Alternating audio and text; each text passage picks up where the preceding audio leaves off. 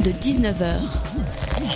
Et bah, c'est une émission qui parle de société, de politique, euh, culture alternative. On va aussi parler de sport, euh, de gens dans la rue. et l'actualité en règle générale. On va peut-être parler des corbeilles à linge pas en osier d'Auvergne. voilà, il y aura, il y aura des invités. Sociologues, des invités chercheurs. Les invités ne diront que des choses intelligentes. Ça va peut-être s'étriper un peu de temps en temps, mais La matinale de 19h, du lundi au jeudi jusqu'à 20h sur Radio Campus Paris. On aimerait penser qu'Emmanuel Macron n'est pas le président des très riches, mais franchement, franchement, il y a des jours, c'est difficile de penser le contraire.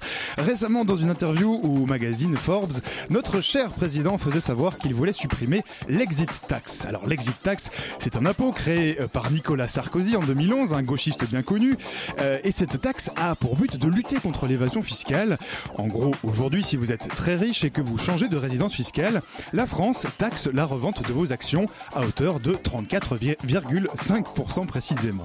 Cette exit tax, Emmanuel Macron dit vouloir la supprimer et pour expliquer pourquoi il file la métaphore, alors suivez bien, c'est subtil, quand vous voulez vous marier, dit le chef de l'État, vous n'interdisez pas à votre partenaire de divorcer. Eh bien c'est pareil pour l'argent, bah, bah oui voilà, pour attirer l'argent il faut lui permettre de partir. Donc adieu les règles, hein. vive le libre marché, vive les banques, vive les opérations boursières. C'est vrai que tout ce joli système a remarquablement fonctionné et prouvé son efficacité ces dernières années. Et le plus inquiétant dans cette interview pour le magazine Forbes que donne notre président, c'est quand il répète deux fois que There is no other choice en français dans le texte, il n'y a pas d'autre choix, comme s'il ne choisissait pas de politique mais de bon sens, si le libre marché était la seule façon de faire tourner le monde, comme si au fond il y croyait vraiment. La matinale de 19h, le magazine de Radio Campus Paris. Bienvenue à tous sur Radio Campus Paris, vous écoutez la matinale. Il y a précisément 50 ans, à 7 heures, sur le boulevard Saint-Michel, des pavés volaient, des étudiants mais aussi des passants affrontaient les policiers, le tout enfumé par des gaz lacrymogènes. Vous l'aurez compris, ce soir on va vous parler de mai 68. Euh, Deux euh, journalistes et réalisateurs se sont réunis pour créer un jeu sur smartphone qui permet de s'immerger dans cette période de l'histoire de France comme si vous y étiez. Ils seront avec nous dans quelques instants. Et puis, en deuxième partie d'émission, on parlera de l'association Formatova qui cherche à démocratiser l'accès à l'art et à créer des rencontres entre les œuvres euh, cinématographiques d'un côté et des spectateurs de l'autre dans l'espace public. Il y aura la chronique de Radio Parleur évidemment. Comme tous les jeudis, ce sera à 19h54. Alors, restez bien connectés sur Radio Campus Paris puisque, comme le dit le générique de l'émission, les invités ce soir ne diront que des choses intéressantes. Et ben justement, allons voir une femme. Qu'est-ce qu'elle pense de l'héritage de mai 68 Héritage maudit. L'héritage maudit? Oui, affreux. Il a tout bouleversé. Je suis contre. contre mai 68 Compris, hein. Pourquoi alors? Non, mais attendez, l'expliquer, ce serait trop long, monsieur. Vous l'avez vécu, non? Non, alors attendez, attendez, attendez, je veux bien, j'ai des cheveux blancs, ok. Hein, il m'arrive qu'on m'appelle le Laurent Vauquier du pauvre, mais quand même, je suis né en 81, hein, c'est une autre histoire de la gauche, en l'an 38 après Jacques Attali, hein, comme on dit. Alors poursuivons avec la dame. Une horreur, hein, une horreur. hein. Non, non, attendez, moi j'en ai un souvenir. euh, J'allais à pied de Boulogne à la Défense. Oula, oui. Oui, là Aller-retour. hein.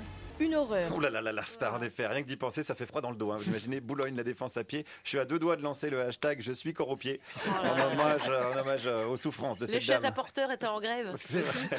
Non, vous moquez pas, Charles Lacoeur, je vous vois. non, non. Rendons hommage euh, aux souffrances de cette dame qui me rappelle les heures les plus sombres de l'histoire de, de la randonnée. Euh, je vous demande quand même de respecter tout ça et d'écouter surtout attentivement cette dame. Non, non, mais c'est affreux ce qui s'est passé. Pour des petits cons qui lançaient les pierres et tout, qui ont abîmé les chaussées. Non, mais attendez, vous pouvez encenser ça? Mais alors, il paraît qu'il y a eu quand même des avancées sociales grâce à ça. Oui, oh ben, vous savez, les avancées sociales. hein. Je vais vous dire, les gens, ils n'attendent que ça. Ce sont tous des assistés. Ils attendent tous des indemnités, des patins, des couffins. Les migrants arrivent, qu'est-ce qu'ils font? Allocation familiale. Je suis de bon sens. Oui, oui, oui, de bon sens, de bon sens commun. Ah, voilà, notamment. Parce que là, on a quand même un beau combo. Jeunes cons, bande d'assistés, trop de migrants, le tiers c'est dans l'ordre. Si Eric Brunet nous écoute, on lui souhaite une bonne érection. voilà, bonjour Eric Brunet, vous aurez, vous aurez reconnu Guillaume Meurice qui interrogeait une, une dame âgée, une passante dans la rue à propos de mai 68. Et justement ce soir, on va parler d'une appli, euh, d'une application révolutionnaire. Cette application, elle s'appelle Mai 68 le jeu. Et c'est un jeu euh, narratif et interactif sur smartphone qui vous permet de partir à la découverte de ce mois de mai où l'histoire de notre pays a euh, basculé. Deux invités ce soir pour euh, nous en parler, Juliane Zinfal et Félix Huel. Bonsoir à vous deux. Bonsoir. Alban. Alors avec moi également en studio Simon de la rédaction de Radio Campus Paris. Bonsoir Simon. Bonsoir Alban, bonsoir à tous. Alors il y a précisément euh, cinq, alors non, un peu plus d'ailleurs. hein, je- il y a un certain nombre d'années, je le disais, sur le boulevard Saint-Michel, des pavés volets et des affrontements avaient lieu. Euh, avec ce jeu sur mai 68, euh, qu'est-ce que vous avez voulu faire hein Ce serait euh, ma première question. Est-ce que vous avez voulu faire revivre euh, ces moments d'affrontement, euh, refaire revivre l'histoire? Oui, c'est un peu ça. En fait, il y a 50 Julien. ans précisément, euh, c'est le jour où la Sorbonne a été évacuée. Après les, les, les, les altercations qu'il y avait eu à de nombreuses reprises sur le campus de Nanterre, il y a eu un rassemblement euh, le, le 3 mai 68 euh, à, à la Sorbonne, et le préfet et le doyen de la Sorbonne ont décidé d'évacuer la fac, et ça s'est très mal passé, les étudiants l'ont très mal vécu, et c'est là que ça a été la première journée, les premiers pavés décellés, peut-être la première barricade, et c'est là que tout a chauffé pour la première fois en fait dans Paris. Et nous, ce qu'on a voulu faire, c'était un petit peu sur le modèle de jeu qu'on avait déjà apprécié, de jeux, de interactifs comme ça, de jeux où tout se, tout se joue dans un dialogue avec un personnage. C'était reproduire un peu ça dans un univers qui nous était cher et qui était celui de mai 68. C'est c'est reproduire l'ambiance en fait de 68. On essaye avec des archives, avec avec les, les termes, avec les dialogues, on essaye de voir un petit peu que le joueur essaye de retrouver tout ce qui se passait en 68. C'est un peu ça l'idée. D'avoir la bande son de mai 68. Alors c'est vrai que vous décrivez votre application, enfin en tout cas c'est euh, quand on, on l'ouvre, euh, on, peut voir que c'est le premier instrument euh, destiné à communiquer avec le passé. Euh, alors communiquer parce qu'on communique en fait avec quelqu'un dans cette histoire. On communique avec qui exactement? Alors c'est Dominique, c'est un étudiant ou une étudiante d'ailleurs. On a fait, on a essayé, en tout cas, de, de, faire que la personne, on sache pas si c'est un homme ou une femme. Donc ça peut être ou un étudiant ou une étudiante qui est un peu perdu. C'est quelqu'un qui est un peu naïf, qui vient d'arriver à Paris, euh, qui vient d'Amiens, et, et en fait les événements et nos, les choix qu'il va faire et donc euh, que nous joueurs on va l'aider à faire. euh, En fait, ça va le faire évoluer il va devenir quelqu'un de un adulte en fait. Après ma 68, il va devenir un adulte et c'est grâce à nos choix.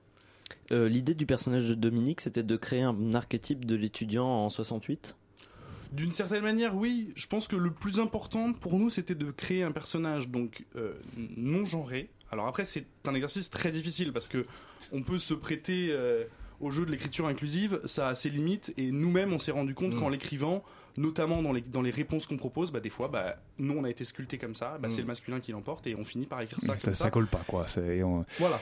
Mais dans l'idée, c'était ça, et c'était surtout un personnage, mais Félix le disait tout à l'heure très bien, vierge politiquement. Mm.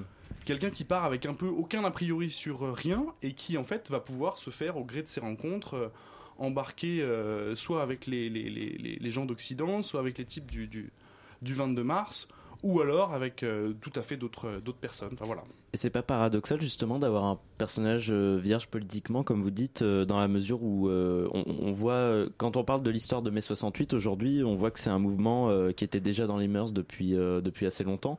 Euh, Qu'est-ce que ça apporte d'avoir un personnage qui n'y connaissait, euh, qui n'y connaissait rien euh, Ben, ce que ça apporte en fait au niveau de la narration tout simplement c'est que tout peut lui arriver. Mm. C'est-à-dire qu'il part avec aucun préjugé, c'est-à-dire que le premier jour où il rencontre euh, son, son, son cousin, bon c'est, un, un tout petit spoil, mais son cousin qui est... euh, qui Voilà. est, euh, Et, et- et- mettez, diminuez le volume du son pour une seconde. voilà, qui, qui est chez, qui est- qui chez Occident, donc euh, la pure extrême droite, euh, la française pure extrême droite française de l'époque.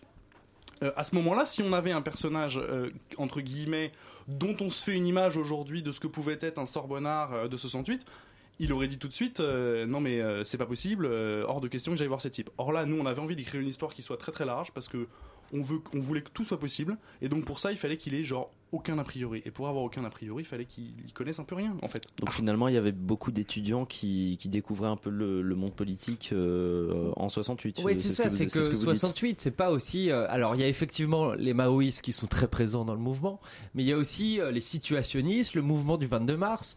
Tout ça, c'est des gens qui sont enfin, en tout cas, qui sont hors, euh, hors spectre politique de l'époque. C'est pas des maoïstes, c'est pas des gaullistes.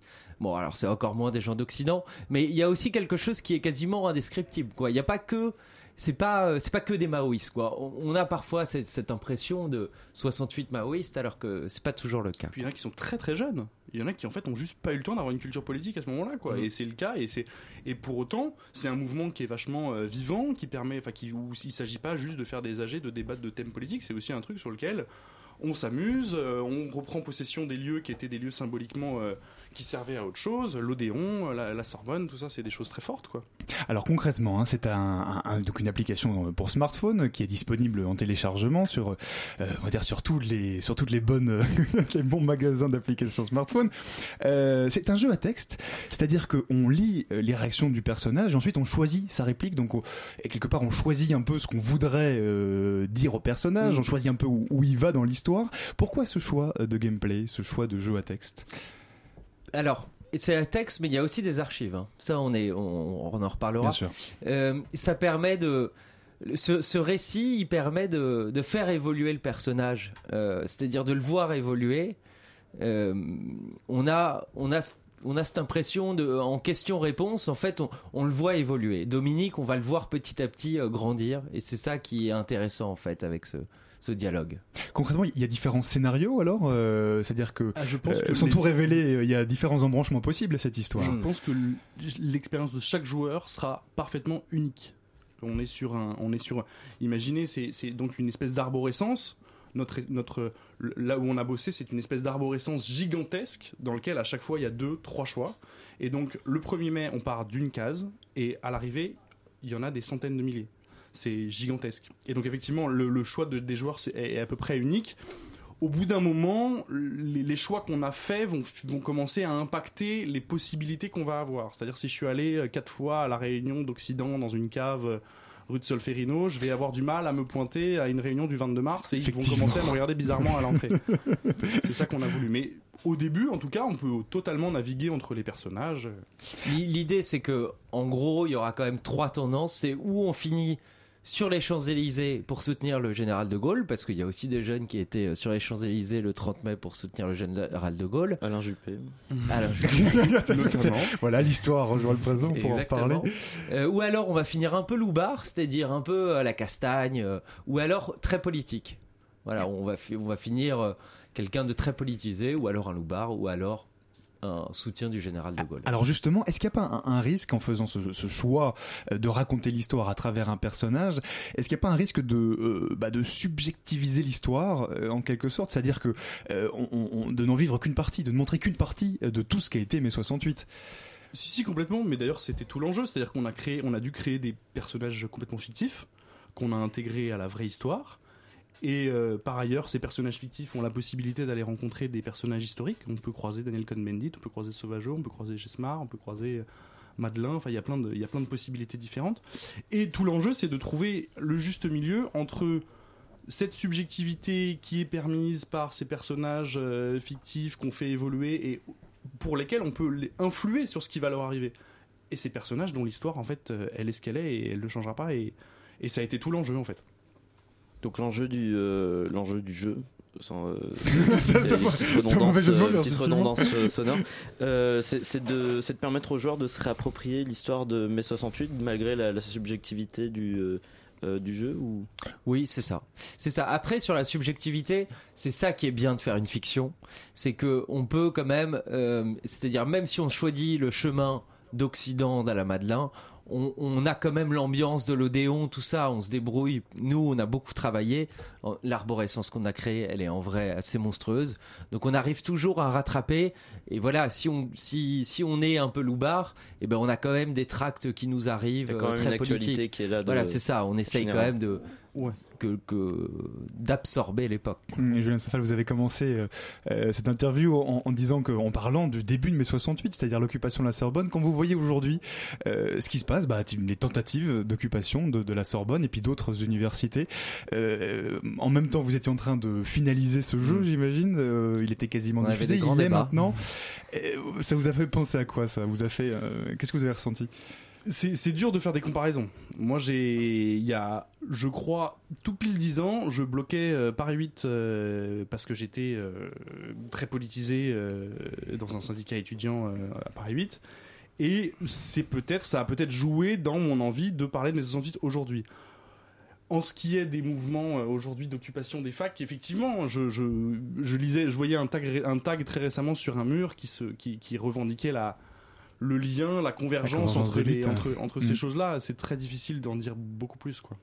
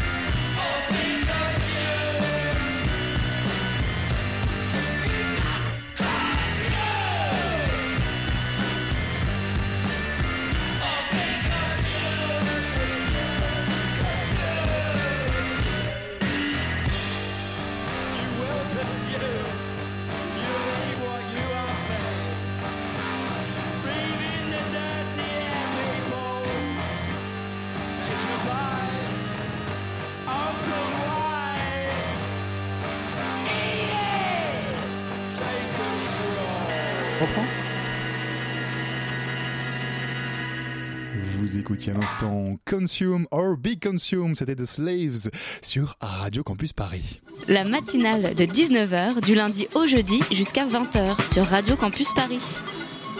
Vous écoutez Radio Campus Paris sur le 93.9 en Ile-de-France et on est toujours en compagnie de Félix Huel et Julien de Saint-Phal. Ils sont respectivement journalistes et réalisateurs et ils nous font revivre à l'aide d'une application, d'une application smartphone, ce fameux mai de mai 68. On parlait de pendant la pause musicale euh, du public que vous visiez euh, pour, euh, en lançant l'application. Quel est le public que vous visez? Oh là, on veut surtout pas être restrictif, mais on sait que ça va s'adresser principalement à des gens qui ont des smartphones. C'est-à-dire les gens entre 18 et 20 ans. euh, Voilà, donc euh, on sait qu'on Oui, va 7 à plus, 77 ans. plus facilement toucher les jeunes. D'ailleurs, c'est sur ces, sur ces forums et sur ces blogs-là qu'on essaye de diffuser aussi l'info. Euh, et ensuite, moi je désespère pas de faire jouer ma grand-mère. euh, et puis si elle arrive à faire jouer ses copines, euh, ça serait super. Oui, bon, bon, donc, donc, potentiellement de 7 à, de 7 à 77 ans, vous vous interdisez euh, rien à ce niveau-là, j'imagine. Même après 77 ans. Alors, euh, on, on a vu plusieurs, euh, plusieurs jeux récents utiliser ce, ce principe. hein. Euh, récemment, euh, ce principe de jeu à texte pour faire revivre une actualité. Euh, il y avait par exemple Enterre-moi mon amour, euh, un jeu de, de Pixelon qui faisait revivre le parcours d'une migrante à travers un fil de- d'actualité WhatsApp. Alors vous, c'est un jeu où on communique avec un étudiant en, mai 68. Euh, Est-ce que ben, l'un inspiré l'autre Est-ce que c'est en, jouant à, ces jeux qui datent de, de 6 mois, 1 an, 2 ans Est-ce que c'est en jouant à ce genre de jeu que vous avez envie, eu envie, vous, de, réaliser euh, Mai 68 le jeu Ouais, bien sûr. Sinon, il y avait Lifeline aussi, qui a été un peu le, le premier jeu là-dessus. Donc, on aide quelqu'un qui est sur une planète et il nous contacte. Et puis, il faut qu'on l'aide à s'en sortir. Euh, donc, il y avait ça. Mais après, c'est vrai que nous, on est quand même des passionnés d'histoire, de politique. Donc, forcément, en termes de mon amour, ça nous avait passionnés. Puis après, on, on l'avait évoqué. Il y a l'infiltré aussi qui était pendant la, Dufresne, ouais exactement qui était pendant la campagne présidentielle bon là c'était encore plus difficile parce que c'était en temps réel c'était vraiment pendant la campagne mais euh, mais effectivement on a on a on s'est forcément inspiré de de ce genre de de- d'application Félix mentionnait Lifeline, je pense que ça répond particulièrement bien à ta question parce que en fait, ce type de narrativité, il permet tout. C'est-à-dire que Lifeline, on est, en train d'aider un type qui est bloqué sur une planète inconnue à s'en sortir avec des monstres extraterrestres tout autour. Et là, nous, on envoie notre joueur au contact de quelqu'un qui, au contact d'un étudiant, point E, de mai 68. Donc ça permet tout en fait. Ça nous permet. Alors que si on avait un environnement graphique hyper compliqué et qui voilà, on devrait réduire la voilure, on devrait choisir quelle histoire, on devrait faire des choix beaucoup plus restreints. Alors que nous, comme tout est écrit et que c'est juste des petites cases qui, qui viennent euh, se connecter à ce qu'on vient de répondre avant, et ben on peut de fait on peut tout faire, c'est infini. En l'occurrence, euh, vous pensez, euh, par rapport au jeu et à l'écriture du jeu, vous pensez être dans un travail de, de journaliste, d'historien, de scénariste Un peu Bah, un peu des trois, ouais. Alors, il se trouve que, alors, on est quatre dans l'aventure. Il y a un troisième journaliste qui s'appelle Ulysse Mathieu, et puis sinon il y a celui qui nous a aidé à coder qui s'appelle Lou. Euh, donc on les remercie aussi bien évidemment. Et alors, donc on est trois journalistes, hein. Julien, euh, moi et Ulysse, on est journalistes. Donc forcément, il y a quelque chose. On sait beaucoup, on a beaucoup lu des documents d'histoire. On est allé dans les archives, donc on a fait, c'est, c'est, on a fait un travail de journaliste slash euh, historien. Scénariste aussi, forcément. C'est probablement ce qu'il y a de, de plus dur, en fait, hein, là-dessus. et de plus nouveau du coup par rapport à vos formations euh, Oui et non, c'était un peu nouveau et en même temps on avait quand même, on a toujours eu une appétence pour les narrativités différentes, le webdoc, des trucs comme ça, et on avait déjà mouillé dans des, dans des, dans des choses où il fallait inventer une histoire qui permettait de raconter des choses euh, réelles. Là on raconte de la vraie histoire, mais pour raconter la vraie histoire, il faut inventer plein de petites euh, historiettes qui vont, qui vont faire le Vous pensez que c'est une nouvelle forme de, de, de narration? Enfin, euh, on parlait des webdocs à un instant, mais, mais là concrètement les, les jeux, euh, enfin voilà, le jeu smartphone, le jeu narratif. euh, vous pensez que ça permet de d'expliquer, de mieux expliquer peut-être, euh, ou de mieux faire comprendre des éléments du passé ou des actualités? Oui, alors oui, parce que parce que on n'est pas passif avec ça. C'est-à-dire qu'on on, on- on est on est tout le temps en train de répondre. Donc ça, effectivement, ça, le téléspectateur ou bah, le joueur, il est effectivement actif dans cette histoire. Ça aussi le contre-coup. euh, moi, je sais qu'avec les webdocs, j'avais du mal avec ça. C'est-à-dire que du coup, eh ben, on savait pas très bien où aller. euh, et il peut avoir cet écueil. Mais nous, vu qu'on a un récit qui est, qui est direct, je pense qu'il n'y a, il y a pas cet écueil. Parce Mais- qu'il y a- ah, il y a aussi le risque de, de maintenir, j'imagine, le, le, le joueur, l'in- l'internaute, de, de maintenir dans le jeu. Ça aussi, vous avez, sans tout révéler, hein, en laissant les gens, on laissera les gens aller découvrir, mais vous avez mis des choses en place pour euh, accrocher euh, dans le long terme l'attention du joueur? Ou je pense que l'histoire de mai joueuse. 68 euh, accroche toute seule. Hein. Il se passe des choses tous les jours. Il y a de la bagarre tous les jours. Il y a des réunions tous les jours. Il y a des réunions secrètes tous les jours. Enfin, il se passe beaucoup de choses. Euh, Parce que l'application a est en temps réel aussi, hein, ça, on l'a Voilà, pas ça. encore dit, mais. Elle est en temps réel, c'est-à-dire que bon, c'est plus valable pour les joueurs qui se sont connectés le 1er mai. hein. Les, les premiers, les joueurs qui ont joué le 1er mai ont joué le 1er mai, le 1er mai, etc. Moi, par exemple, je joue, j'ai joué le 1er mai, le 2 mai, et donc je vais être décalé d'un jour euh, tout le mois de mai. Mais elle est en temps réel, et quand Dominique vous dit euh, je vais dormir, euh, il n'y a plus besoin de faire quoi que ce soit, et ça sert à rien d'essayer de le réveiller. Il vous recontactera, recontactera le matin du lendemain. quand on dort, on dort. En même, revanche, même on- en mai 68. En, en revanche, pour revenir à ta question, on n'a on pas rescénarisé les événements de mai 68. Évidemment pas. On a scénarisé tout ce qui va se passer, mais on n'a pas essayé de faire, on n'a pas changé le, la structure du mois, quoi. Le- y a un premier climax euh, le 10 au 11 avec euh, la nuit des barricades. Il va y en avoir une, il va y avoir une autre nuit euh, très très violente fin mai dans la nuit du 24 au 25. Et entre les deux, bah, avant c'est surtout les étudiants, et puis après ça devient une grève générale. Bon, Mm, ça on a respecté ça. Alors, euh, Julien Zinfal, Félix Huel, on, vous l'a, on l'a déjà dit, vous l'avez déjà dit, vous êtes une équipe euh, derrière ce jeu euh, qui donc euh, s'appelle Mai 68 le jeu. J'imagine que ben ça un tel projet, ça demande pas mal de travail, des mois de préparation, d'écriture, de recherche. Concrètement, comment il est financé ce jeu? Ah bah et ça c'est c'est- il a pas financé du tout. non mais c'est on a eu des discussions pendant, on n'avait pas tranché.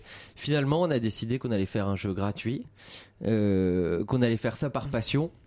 Euh, après on se pose des questions parce que on- vu qu'on adore faire ça, on verra si, si on en fait d'autres et voir si on peut les monétiser. Mais c'est vrai qu'on n'est pas euh, on n'est pas dans cet esprit. On est dans un esprit mai 68 j'imagine. Moi, je, je- je dirais un tout petit correctif. euh, il n'est pas pas financé, il est autofinancé. C'est-à-dire que le temps qu'on a passé euh, dans, une, dans un budget, euh, si on devait euh, écrire un budget de l'aventure qu'on a fait, on, on devrait le mentionner, le temps qu'on a fait. En l'occurrence, le- les, les- les 30 euros qu'il nous a fallu pour le mettre sur le store de machin, on l'a sorti de notre poche. Les 300 euros pour les affiches, on les a sortis de notre poche, etc. etc., etc. Euh, Il y a aussi toute une, euh, enfin il y a une communication sur les réseaux sociaux qui, sur les réseaux sociaux qui est fait autour du jeu. Euh, comment ça se passe par rapport euh, à l'actualité? Enfin, euh, euh, je pensais à un post d'hier euh, qui dit que, en gros, ça montre une photo de casseur et euh, vous dites. Euh, on risque prison et matraque dans le jeu et dans le monde IRL, mais euh, IRL, IRL, ça fait beaucoup plus, ça fait beaucoup plus mal. C'est, euh, c'est, euh, ce- cette promo-là, elle est arrivée avec C'est l'actualité. Julien, c'est le, ouais, c'est moi, qui, c'est moi qui gère ça. Ce qui, euh, non, alors déjà, c'est que des blagues. Enfin, j'essaie de faire que des blagues parce que c'est le ton qui- que moi j'estime qu'il faut avoir sur euh, Facebook. Ensuite, euh, là, je- j'ai eu l'impression que l'actualité me tendait une perche gigantesque puisque euh, on était en train de lancer un jeu dans lequel euh, vous allez lancer des pavés sur des flics. C'est possible. En tout cas, c'est une possibilité euh, qui va revenir plusieurs fois dans l'aventure. Là, c'était ce qui s'était passé. Là, c'est ce qui s'est passé. J'ai eu l'impression en fin de à la fin de la manifestation du 1er mai. Donc, euh, le, le- voilà, la perche était trop Ça belle. permet et- de, de relativiser sur les comparaisons qu'il y a euh, entre mai 68 et ce qui se passe en ce moment. complètement. Alors quand on ouvre votre application, euh, donc on la télécharge, hein, ça s'appelle Mai 68 le jeu, on l'ouvre et on lit attention, euh, on lit cet avertissement, attention à ne pas trop modifier le passé, ça pourrait être dangereux. Et J'ai trouvé ça assez amusant. Vous pensez que, que quoi, que les choses auraient pu se passer différemment? Mais elles peuvent toujours se passer différemment. Non, mais c'est encore une fois, c'est une petite blague pour dire que si vous modifiez trop le passé, euh, bah, peut-être que tes parents se rencontreront pas et que du coup, tu seras pas là pour euh, nous poser des questions. C'est- C'était ça le clin d'œil. Après, euh, Doc revient.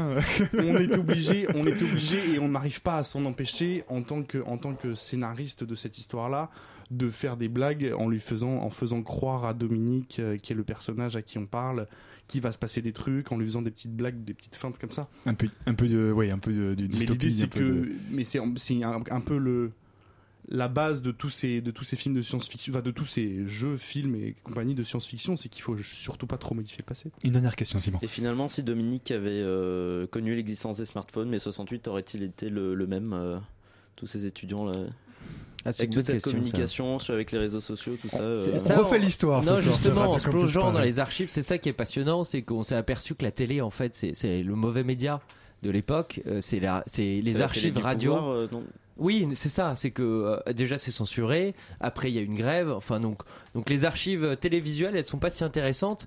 Et c'est la radio en fait. Il y a des petites perles que vous allez découvrir euh, dans le jeu. Mais mais c'est des c'est des c'est des bijoux. Les directs de radio d'Europe 1 qui est la radio des jeunes qui est, ça peut paraître improbable mais c'est comme ça.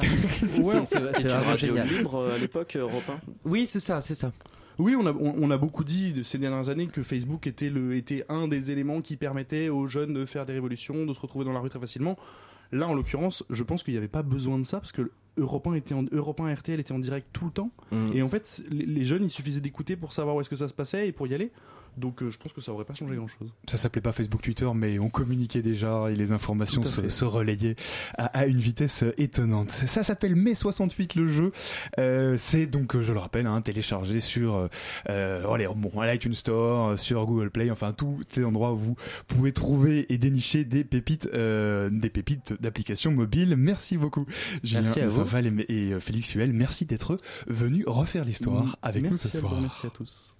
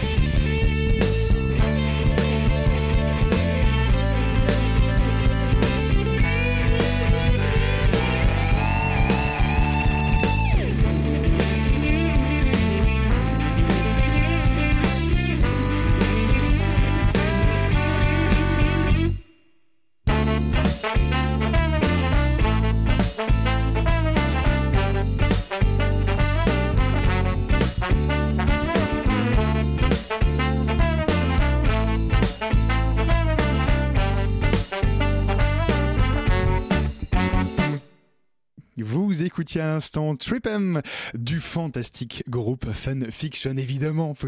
Vous écoutez Radio Campus Paris, ça passe sur Radio Campus Paris, donc c'est fantastique. Vous écoutiez donc Funk Fiction sur Radio Campus Paris 93. La matinale de 19h sur Radio Campus Paris. Et visiblement, je fais trop la promo de ce groupe, le réalisateur me coupe à l'antenne, c'est scandaleux. Mais vient de nous rejoindre à l'instant en studio Vincent Michel. Euh, Vincent, bonsoir. Bonsoir Alban. C'est donc la première fois que bah, qu'on vous reçoit ici pour, pour une chronique. Et ce soir, vous allez nous parler du roman 4-3-2-1 de Paul Auster, qui nous pousse à euh, nous interroger. Oui, ne vous est-il jamais arrivé, à vous, à tous, de vous, de vous poser la question « et si ?» Et si j'étais né dans un autre pays, comment vivrais-je aujourd'hui? Pour parler d'un thème cher à nos auditeurs, par exemple, euh, si je n'avais pas été reçu dans telle école euh, ou choisi telle orientation, à quel avenir aurais-je été destiné? En définitive, et si j'avais tourné à droite plutôt qu'à gauche un jour dans ma vie, que se serait-il produit? Seriez-vous arrivé à ce micro, Vincent, d'ailleurs ah bah, Peut-être pas, peut-être vraisemblablement pas. Et donc cette question envoie au hasard, aux bifurcations d'une existence, potentiellement vertigineuse et pourtant source de tous les imaginaires. C'est ce « et si » qu'explore avec force et intelligence l'écrivain américain Paul Auster dans son dernier roman 4321, paru aux éditions Actes Sud. Et pourtant, euh, Vincent, rien ne semble a priori euh, extraordinaire euh, dans, dans, cette histoire de Paul Auster. Bah oui, effectivement, hein, selon les mots mêmes de l'auteur, ce livre dresse l'histoire d'un type parfaitement ordinaire. nommé Ferguson, qui naît en 1947. Bon, jusque-là, rien de spécial. Voilà. C'est un petit-fils euh, d'un immigrant d'Europe de l'Est qui est arrivé à Ellis Island au début du XXe siècle et qui dispose d'un cadre familial stable et d'origine relativement ordinaire dans l'Amérique d'alors. Pas fou donc. Donc tout paraît tracé pour qu'il se lance vraisemblablement bien dans la vie. Mais sur cette base, Auster dresse quatre possibilités.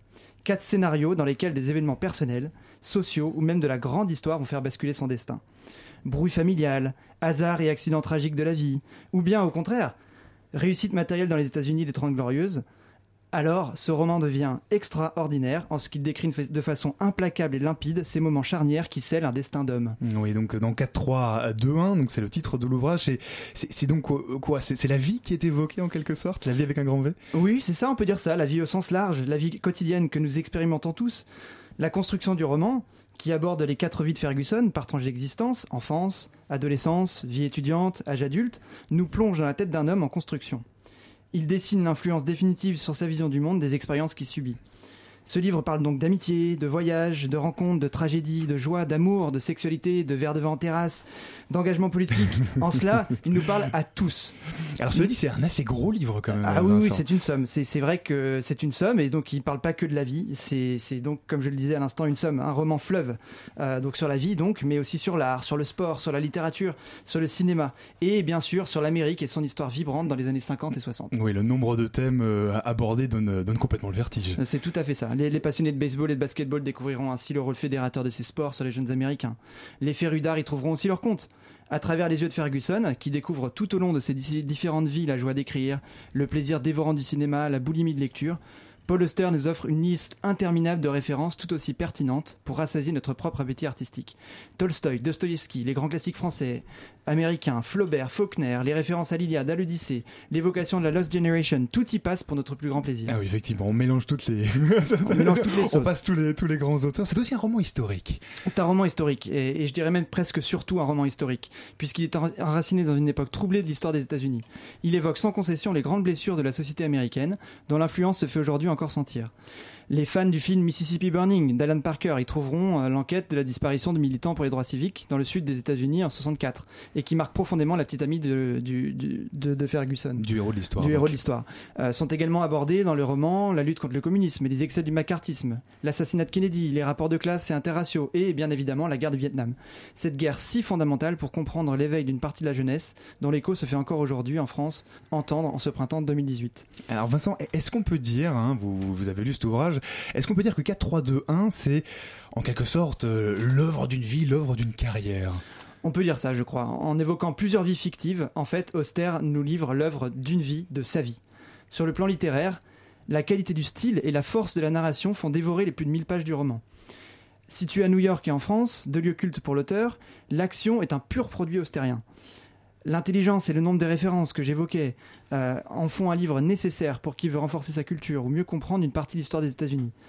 Donc en définitive, lire 4321, c'est une excellente manière de rencontrer Paul Auster, euh, un géant de la littérature américaine contemporaine qui, au sort de sa vie, signe l'une de ses meilleures contributions. C'est un livre donc très autobiographique, dans lequel Auster semble en fait vouloir nous passer le relais de ses expériences et nous dire vivez, vivez sans vous retourner, pour ne plus avoir à vous poser cette question et si et donc et, et- et si et si euh, et s'il n'avait pas écrit ce livre eh bien il n'aurait pas reçu Paul Auster le prix du livre inter pour la littérature étrangère hein, si je, je ne me trompe pas je ça. parle sous votre contrôle eh ben merci beaucoup Vincent de nous avoir parlé de 5 de 4 3 2 1 de ce livre Merci de Paul. Auster et puis de nous avoir emmenés dans cette myriade de questions ce soir La matinale de 19h du lundi au jeudi jusqu'à 20h sur Radio Campus Paris. On va à présent parler de culture, de cinéma et d'espace public avec nos invités. On reçoit euh, l'association Formatova qui cherche à, euh, grosso, mo- grosso modo, diffuser les arts visuels dans l'espace public. On a deux invités euh, avec nous ce soir en studio. Bonsoir Awa. Bonsoir. Vous êtes donc chargé de communication pour l'association Formatova et on a juste à côté de vous, à votre gauche, euh, Fasto. Bonsoir. Bonsoir. Euh, voilà, rapprochez-vous bien des micros. Bonsoir. Et donc, et, et donc vous, vous êtes artiste. Euh, et donc voilà, on va évidemment parler de, de tout ce que, de votre travail, de ce que ça implique, de votre lien avec l'association. Mais toujours avec moi aussi en studio, Simon, toujours fidèle au poste. Bah ouais, il y avait de la lumière, je suis resté. Bah, je et tu as particulièrement euh, bien fait. Euh, alors, l'événement que, que, que vous organisez, je, je me tourne peut-être vers vous d'abord, hein, euh, Awa, pour, euh, euh, voilà, comme vous faites, vous faites partie de l'association Formatova. L'événement que vous organisez s'appelle euh, l'Intercultural Visual Form. C'est la troisième édition. Euh, concrètement, ce sont des, euh, quoi, des courts-métrages, des vidéos qui vont être projetés dans différents espaces publics de Paris, Bruxelles et, et, et Krakow entre mai et novembre. On, on peut dire ça? Est-ce que ça résume assez bien le projet? Euh, en, en partie, c'est En partie seulement. En, en partie seulement. Euh, en fait, excusez-moi. Euh, Formatova, c'est une association cinématographique, comme vous l'avez bien dit. Elle est euh, basée sur euh, sur les trois pays, donc euh, la France, la Pologne et la Belgique. Là, notre projection qui aura lieu le 16 mai en Pologne aura bien lieu à Cracovie, mais on tend à, élargir nos horizons et se développer à l'international. Donc c'est une association européenne à la base? Non, pas européenne. C'est une association qui veut euh, faire émerger les, euh, développer plutôt les échanges artistiques euh, au sein de plusieurs pays. Vraiment, c'est l'art en priorité et pas un, but. un- c'est pas pas l'Europe notre notre cible. Alors Awa, pendant que vous êtes en train de parler, hein, parce que quand même il faut expliquer, on n'a pas la vidéo, mais juste à côté de vous, no- no- Fasto est en train de dessiner. Euh, Qu'est-ce que vous êtes en train de dessiner, Fasto? Euh, moi, j'aime bien euh, dessiner en fait euh, par euh, par tout temps, et euh, Y compris coup, en studio. Y compris en studio, justement, j'aime bien. euh, je suis un dessinateur, euh, dessinateur plutôt euh, tout terrain, et euh, j'aime bien faire euh, dessiner les gens en fait, parce que j'aime bien mettre les gens face à leur euh, propre euh, créativité et voir un petit peu. Je trouve que souvent ça parle plus que les mots. Du coup, euh, si vous êtes euh, intéressé, je ferais bien tourner ce petit carnet après, et, euh, et pour que vous mettiez à dessiner. L'idée, alors l'idée de Oui, parce que ju- juste en, en- en un mot, qu'est-ce que vous êtes en, euh, qu'est-ce que vous êtes en train de dessiner? Est-ce que vous pouvez Alors, nous décrire deux trois deux trois choses qui sont sur votre carnet Alors, juste devant pour vous l'instant, là, ce que, ce que je vois, c'est qu'il y a une sorte de, de, de montgolfière, un petit animal, euh, une sorte de tour, et puis beaucoup de méandres, de fils et, de, et un œil. Et un, un petit visage aussi. En fait, l'idée, c'est que je réfléchis pas, c'est comme si je suis au téléphone, quoi. Je, je laisse euh, dérouler, et petit à petit, je vois des, des choses qui se, qui se font, quoi. Et du coup, je vous invite à, à faire de même, si, euh, si vous voulez, comme euh, en, en parlant, sans réfléchir, à rajouter votre, votre petit et, ben, et ben voilà, alors bah effectivement, on va ça, passer le carnet pendant qu'on pose des questions, on va essayer de mélanger les deux choses. et on décrira ce qu'on a écrit à la fin de l'interview. Et vous n'êtes pas que dessinateur puisque vous avez réalisé un court métrage dans le cadre euh, de l'International Visual Form, si euh, je ne me trompe pas euh, sur la- l'appellation, donc IVF, euh, qui se passe euh, dont l'édition euh, 2018 va se passer en France, en Pologne et, en Belgique. Euh, Est-ce que vous pouvez nous pitcher euh, votre court métrage qui, fait partie des films sélectionnés? Alors euh, du coup c'est un court métrage que j'ai appelé euh, Nouveau Regard parce que euh, justement pour moi en fait c'est le, le résultat d'une assez longue histoire assez belle assez tragique où euh, en gros j'étais dans un dans un lieu qui s'appelle le, le Ferry qui est à Palaiso et qui était du coup un, un lieu de résidence d'artistes où il y avait une vie alternative assez assez dense. Et, et du coup en fait j'étais pendant deux ans dans, dans ce lieu où justement j'ai eu pas mal pas mal de, rencontres. De, je suis vraiment justement dans cette dynamique en fait de, rencontres euh, avec l'autre via le biais de la création.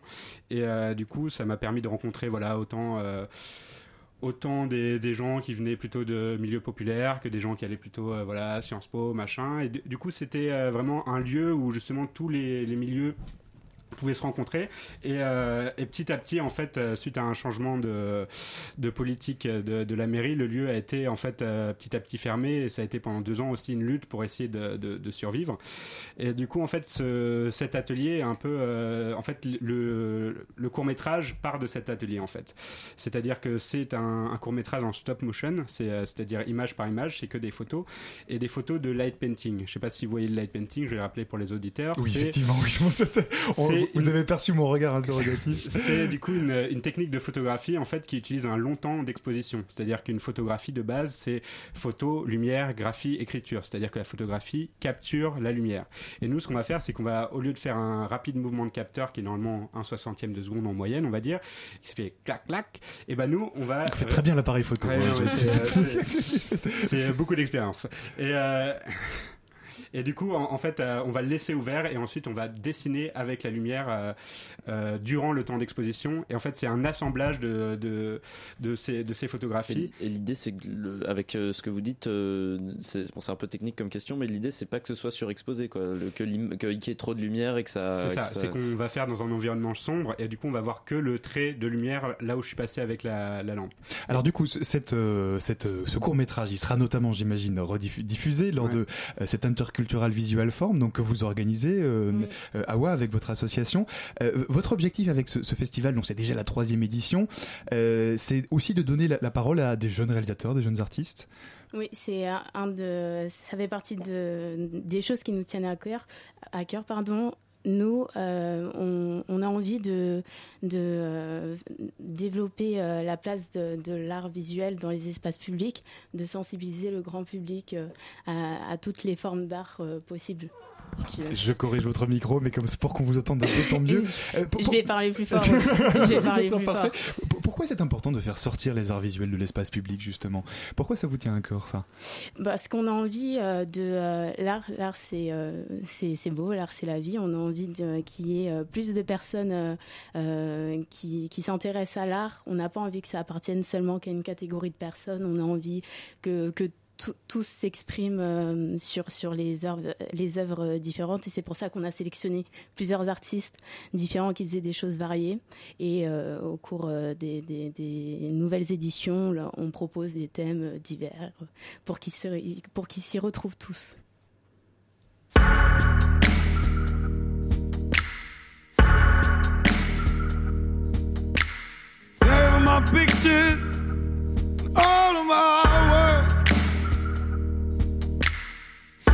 My pictures and all of my work. I've got no 21st century love. I don't believe in the clouds up above. Saving my pictures and my works.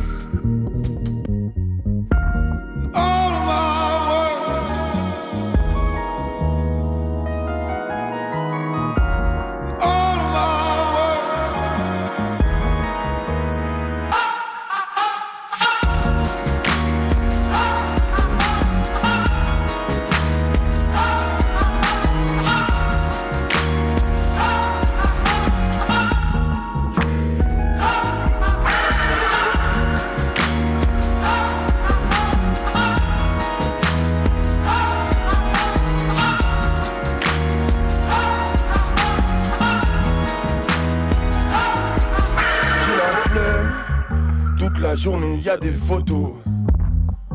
Pourquoi je donnerais de ma personne, c'est la mienne. C'est pas grave, le forcing c'est la base. Et ailleurs c'est la même. Le problème vient des réseaux. Le problème a mille raisons. Ils font des fêtes en soirée. Dès qu'ils sont seuls dans la maison.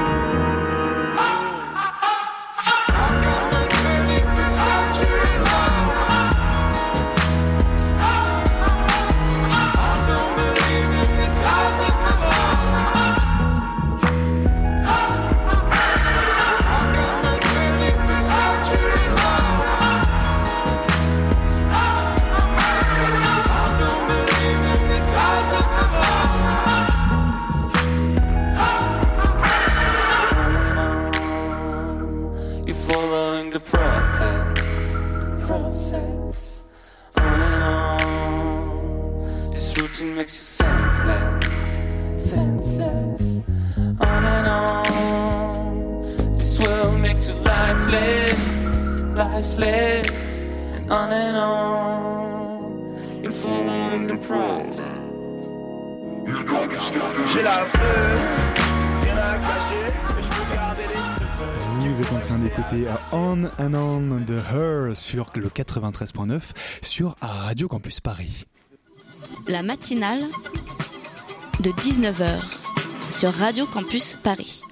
On est toujours en compagnie de Fasto, qui est artiste et entre autres dessinateur. On est toujours en train de dessiner dans le, dans le studio. Là, c'est notre, c'est Simon de la rédaction qui est en train de faire son dessin dans le carnet qu'a porté Fasto. Et puis avec Awa de l'association Formatova qui organise donc euh, ben, un festival de court métrage. Et on parle de- avec elle justement de l'importance de l'art visuel euh, dans euh, l'espace public. Euh, c'est peut-être une question que je voulais vous poser, Awa. Comment est-ce que euh, on définit l'art visuel? Parce que c'est c'est un peu au cœur de votre festival et c'est très très large euh, l'art visuel potentiellement. Comment vous le définissez? Pour ma part, l'art visuel, c'est euh, c'est c'est- du cinéma. Pour ma part, c'est du cinéma, mais ça s'éloigne un peu de, de toute l'industrie qu'il y a autour, de tous les codes qu'il y a autour. C'est euh, L'art visuel, c'est euh, l'expression de, de- c'est les artistes qui euh, qui s'expriment sur euh, qui s'expriment librement en fait. Pour moi, c'est euh, euh, des sentiments, ça signifie plein de choses. C'est un peu abstrait, c'est c'est c'est énigmatique, on va dire. Alors, Fa- Fasto, durant la pause, vous, nous disiez justement que, que pour vous c'était assez important en fait cette idée de pouvoir en tant qu'artiste s'exprimer dans l'espace public. Pourquoi c'est important? Euh, parce qu'en fait, je pense qu'on a longtemps. euh, Enfin. Et le carnet vous revient pendant ce temps-là, le carnet C'est, dessin euh, revient à vous. Enfin, grosso modo, moi je pense que l'art doit être euh, quelque chose à, à portée de tous. En fait, je pense que l'art est à portée de tous, puisque euh, moi je vois pas la- l'art comme quelque chose que les gens font. Et euh, comme je disais à Watt à l'heure, je pense pas que les gens sont artistes ou ne le sont pas. Je pense que pour moi, la vie est une œuvre d'art et que chacun doit être amené à la à l'appréhender avec ses propres moyens d'expression et sa propre manière de rechercher la beauté dedans. Alors du coup, pour moi, je trouve qu'il y a eu une euh, une scission justement entre une euh, une, une élite ou en tout cas un certain groupe, euh, différents groupes sociaux qui se sont réappropriés des codes et qui ont un peu euh, dicté une manière de, de créer de la culture, de créer de la, de qu'est-ce que qu'est-ce qui est bon, qu'est-ce qui est beau. Et je pense qu'en fait euh, c'est à chacun de rechercher sa propre version du beau, sa propre, puisque c'est chacun qui a son propre instant présent et avec toute sa magie qui est à l'intérieur, de la nature, des gens, Donc des faut un peu casser cet aspect formel, cet aspect ça. emprisonnement de l'art dans certains lieux, certains endroits. C'est ça. Moi, je pense qu'il y, y a quelque chose qui est, euh, en fait, euh, l'art, il se trouve d'abord dans le regard qu'on porte et dans la manière qu'on a de, euh, de, de créer. Voilà. Donc du coup, ça dépasse totalement euh, des questions économiques qu'il peut y avoir. Enfin, euh, tout, tout le côté euh, économique, industriel, c'est c'est quelque chose que vous... euh, Gagnez-vous vous plus de repoussez un 10 000 peu. euros par mois.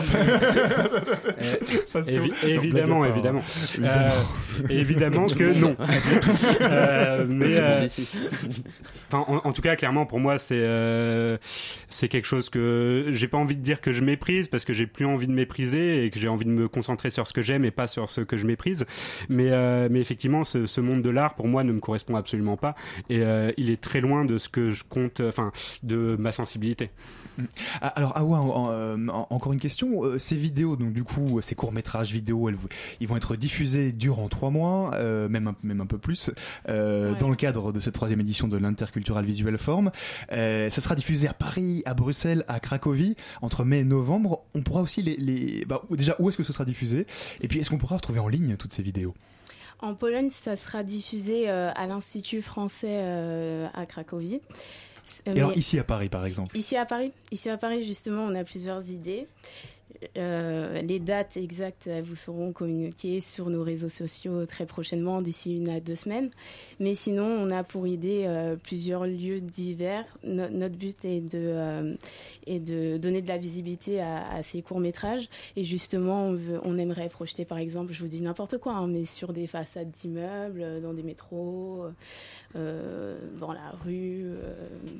Et du on coup, peut n'importe où. Et du coup aussi sur internet, j'imagine, euh, euh, pour certains en tout cas de, de certaines de ces vidéos. Il y a déjà les, euh, les courts-métrages euh, des précédentes éditions sur, euh, sur nos réseaux sociaux. On est euh, encore en contact avec euh, les artistes et ça se passe très bien. Ça s'appelle donc l'Intercultural Visual Form, c'est la troisième édition. Euh, et puis bientôt on mettra tout, c'est entre mai et novembre, hein, on pourra voir ça sur Paris, sur Bruxelles, sur Cracovie et sur le web et les réseaux sociaux. Euh, où est-ce qu'on en est du coup dans, dans les dessins là, euh, Fasto, avant de- Alors de, euh, clôturer cette là, interview? On a un petit bonhomme euh, qui porte un I Love Formatova qui est apparu, un petit appareil photo avec euh, où il y a marqué un appareil pour le light painting. Du coup, c'est euh, justement j'en avais plus. Et et du coup, bah je sais pas, qu'est-ce que vous voyez en premier? Puisque c'est un petit test de Rorschach. Eh ben, on laissera tout le monde imaginer, les auditeurs imaginer le reste de la page. Merci beaucoup Fasto et Awa d'être venu nous parler ce soir. La matinale de 19h du lundi au jeudi jusqu'à 20h sur Radio Campus Paris. Depuis plus de six ans que les exilés squattaient l'immeuble insalubre euh, du 22 rue Colonel Aubien, Fabien à Aubervilliers, ce lieu était devenu une véritable institution pour les exilés africains francophones arrivés à Paris.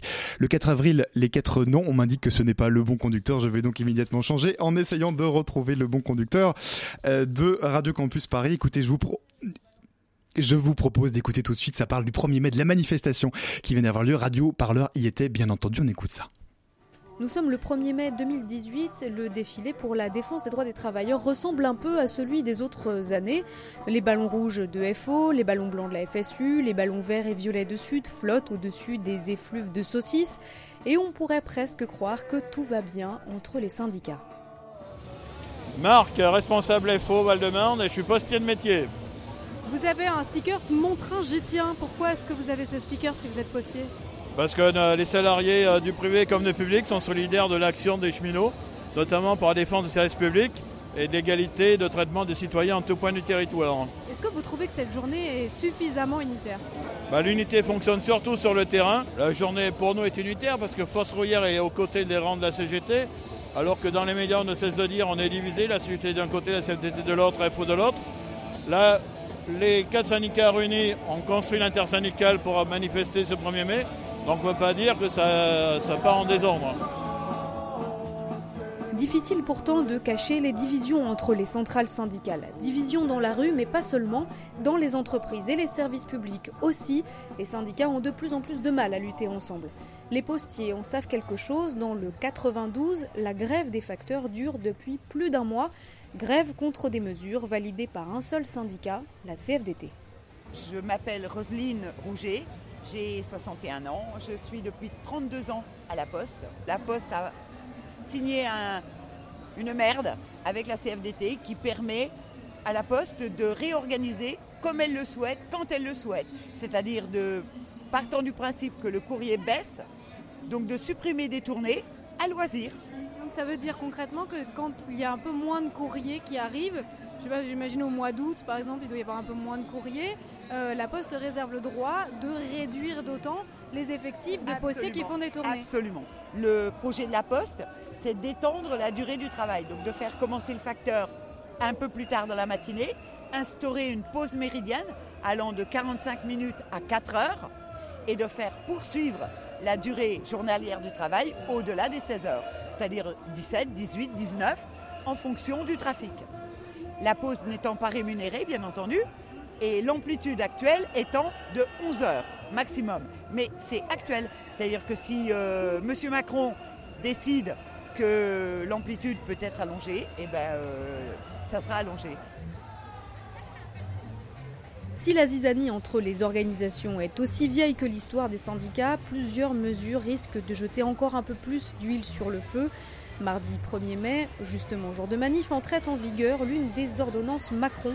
Elle oblige désormais les syndicats à obtenir plus de la moitié des voix aux élections professionnelles, contre seulement 30% auparavant, pour pouvoir signer des accords cruciaux sur le temps de travail, les congés annuels par exemple.